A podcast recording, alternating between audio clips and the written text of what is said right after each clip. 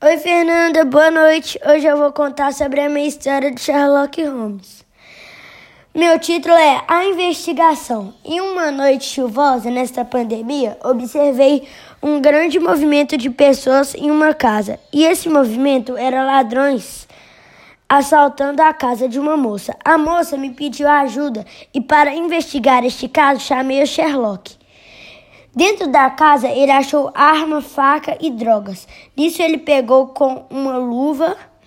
Após recolher as provas com todo o cuidado e levar para o seu laboratório, e examinou com, muito, com muita atenção e chegou à conclusão de quem eram os criminosos e recuperou os bens roubados da mulher. Obrigado, Fernanda. Tenha uma boa noite.